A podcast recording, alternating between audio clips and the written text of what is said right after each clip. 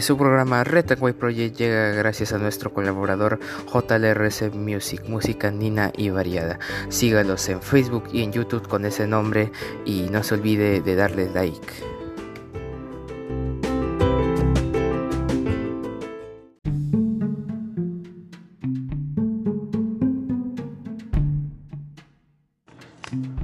Muy buenas a todos, bienvenidos a este su programa Red and Project 200 años de independencia. El día de hoy, 22 de julio del 2021. Estas son las portadas de los diarios de nuestra nación. El diario la República en su edición norte pone en su portada Defensoría del Pueblo en mensaje a Pedro Castillo es una clara alusión a Vladimir Cerrón. El presidente debe alejar de su entorno a, a, condenados por delitos de corrupción. En pronunciamiento público, la Defensoría señala que el mandatario electo tiene la obligación constitucional de liderar la lucha contra la corrupción y mantener la integridad de dicho cargo. Advierte que la cercanía al poder de personas implicadas en corrupción es peligrosa porque tiene riesgo la objetividad de la investigación y la imparcialidad de la justicia al momento de sancionarlos. También, juntos en Palacio, Sagasti se reunió por más de dos horas con su sucesor Pedro Castillo en, Palacio de Gobierno. Participaron también Violeta Bermúdez y Dina Boluarte. También, Red Criminal cobraba hasta 82 mil soles por camas UCI en, el Hospital Almenara. Están implicados jefe y empleados del hospital, así como la esposa y el hijo del exfutbolista Juan Carlos Basalara. Nueva ley ONP otorgará pensión a los aportantes con menos de 20 años. Este sábado vacunan a mayores de 40 años y adolescentes con síndrome de Down. González mete a Cristal en cuartos de la Sudamericana. Así informaba el diario La República en su edición norte. El diario Comercio, El Comercio pone en su portada, Delegación Nacional se lista para desfilar en la apertura de Tokio 2020, que será mañana mismo, quién sabe, aunque aún dicen que aún hay riesgo de que se cancele. Avias Corpus, analista, señala que busca poder político real. Cerrón pide al Tribunal Constitucional que anulen la condena e inhabilitación. Objetivo, el exgobernador regional de Junín pretende quedar exento de responsabilidad penal y estar apto para desempeñar cargos públicos. En peligro, Defensoría exhorta a Pedro Castillo a que se aleje de su entorno a implicados en corrupción, pues tiene la obligación de luchar contra ella. Red criminal exigían hasta 82 mil soles por cama UCI en el Almenara. PNP y la Fiscalía detuvieron a nueve personas entre trabajadores del hospital y directivos de una ONG y varios de sus familiares. Sebastián Basalar, hijo del exfutbolista Juan Carlos Basalar, es uno de los intervenidos. El pariente es un paciente de COVID-19. Denunció el caso a las autoridades. También antes de ingresar saludaron a las personas. El Jurado Nacional Electoral entregará mañana las credenciales a, Pedro Castillo. Reunión en el Palacio. Castillo y Sagasti dialogan sobre la transferencia por más de dos horas. Encuentro. El presidente electo consultó acerca de conveniencia de, la, de una constituyente y el mandatario le dijo que lo mejor serán reformas parciales. También en entrevista, tensiones internas, Mirta Vázquez, presidenta del Parlamento, el Congreso ha sido visto como una agencia de empleos, critica prácticas de gestiones pasadas y explica intento de aprobar ascensos. Visión ante la pandemia, Hernando Ceballos, médico y miembro del equipo de Perú Libre. Hay una preocupación de tener el stock adecuado de vacunas considera que el ritmo de avance es insuficiente ante una tercera ola. Y en otras noticias, el cabecilla terrorista Abimael Guzmán es llevado a hospital para que se le evalúe su salud. Programa Pegasus creado por una empresa israelí pidió los teléfonos de presidentes. Cristal clasifica cuartos de la Sudamericana tras igualar con Arsenal de Argentina a 1-1. Así informaba el diario El Comercio. Y en el diario de por su diario de deportes, Salud con cancha. En un, golazo de Chalaca de González, los celestes clasificaron a cuartos de la Sudamericana, al igual que en la ida, los rimenses empezaron perdiendo, pero sacaron la raza para asegurar su boleto. Hoy sale rival entre Peñarol o Nacional de Uruguay. Empate. Mañana se inaugura todo listo para los Juegos Olímpicos y Alianza prepara su tridente. Barcos, Aldair y Arley. Y en otros diarios, el diario La Gestión, impuesto que pagó la minería ya superó lo recaudado en 2019 y 2020. Perú 21, Pedro Castillo visita a Francisco Sagasti en, en Palacio de Gobierno inspeccionando el terreno. Fiscalía Anticorrupción identifica a los criminales que traficaban, que traficaban con camas UCI en un hospital de salud. Los gallinazos de la Almenara cobraban más de 80 mil soles a los familiares desesperados. El testimonio de hermano de una víctima de COVID fue fundamental para atrapar. Laboratorio por laboratorio, laboratorio por laboratorio. Las cifras exactas de vacunas que ha comprado el Perú. Después de ocho años condenan a López Meneses y a jefes policiales que dieron ilegal resguardo.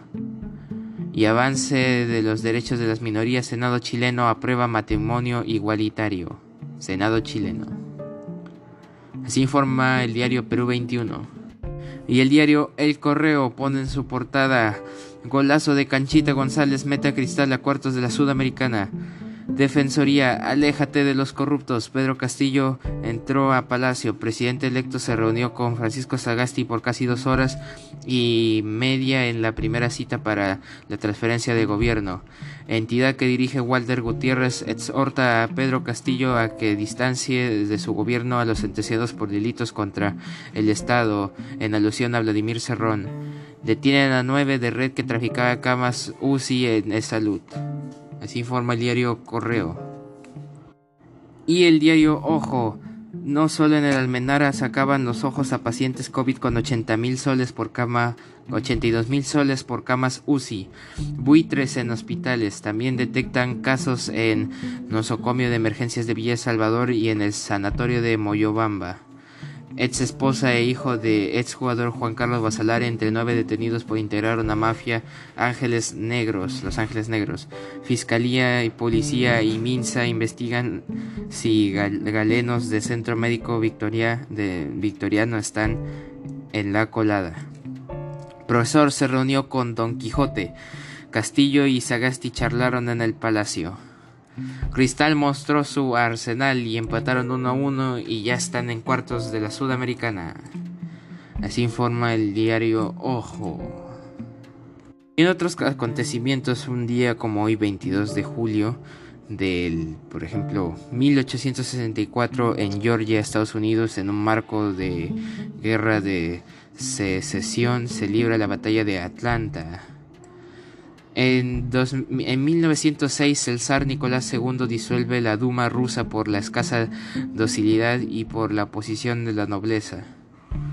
En 1910 en, en Poliana, las orillas del río Pola, Rusia, el escritor ruso León Tolstoy pierde valiosos manuscritos de su trabajo más reciente al declararse un incendio en su finca. En 1919 en Estados Unidos restablece relaciones comerciales con Alemania. En 1921 las cercanías de Anual en el marco de la guerra de Marruecos los marroquíes vencen al ejército español. Desastre de Anual también fue conocido. En 1934 en Chicago, el gángster John Dillinger, enemigo público número uno de Estados Unidos, muere abatido por balas de los agentes del FBI. En 1942 los británicos rechazan la propuesta de los estadounidenses del desembarco en Europa durante 1942. En 1958 en el atolón Enewetak en Ewatak, Islas Marshall, a las 20:30 hora universal, 7:30 del 23 de julio, según la hora local, Estados Unidos detona la bomba atómica Olive. Eh, también ese mismo año en el atolón Bikini en las Islas Marshall, en medio del Océano Pacífico, a las 15:20 horas local, Estados Unidos detona su bomba atómica Juniper de 65 kilotones. Es la bomba número 150 de las 1129 que Estados Unidos detonó entre 1945 y 1992 y la última detonada en esta isla. En 1973, en Marruecos se apresan siete pesqueros españoles y los conduce a Tanguere. En 1991, el gobierno sudafricano confiesa que durante años ha apoyado al movimiento Inkatha que compite políticamente con el Congreso Nacional Africano. En 1992 el Partido Socialista Obrero Español no consigue apoyo para la aprobación de sus medidas del ajuste económico. En el año 2000, José Luis Rodríguez Zapatero se convierte en el nuevo secretario general del Partido Socialista Obrero Español con el 41.69% de los votos de los delegados socialistas reunidos en el 35 Congreso del partido. En 2004, la CBI, Comisión Ballenera Internacional, abre de nuevo las puertas a la casa comercial de estos cetáceos, a lo que supone fin de la moratoria vigente desde 1986. En, dos, en 2005, en Cuernica y Luyo, Vizcaya, la banda terrorista ETA hace estallar una pequeña bomba ante la sede de una empresa sin causar daños de consideración. En 1909, eclipse total de sol más largo del siglo XXI con una duración de 6 minutos y 39 segundos. En 2011, atentados terroristas en Oslo y Utuya, Noruega, mueren 77 personas, 67 en Utuya. Este fue el, el desastre más importante para Noruega desde la Segunda Guerra Mundial. Algunos hechos interesantes ocurrieron durante esos años, un día como hoy, 22 de julio, de algún año. Y actualmente el, dólar se encuentra a 3.95 soles peruanos y el Bitcoin se encuentra a 32 a 32.662.30 dólares estadounidenses. Y pues eso ha sido todo por hoy. Te invito a seguir nuestra página en Facebook de Red White Project y de nuestro colaborador JLRC Music y seguir escuchando nuestros episodios de lunes a viernes, semana tras semana. Eso ha sido todo por hoy. Soy José Luis Río Frío Salazar de Red White Project.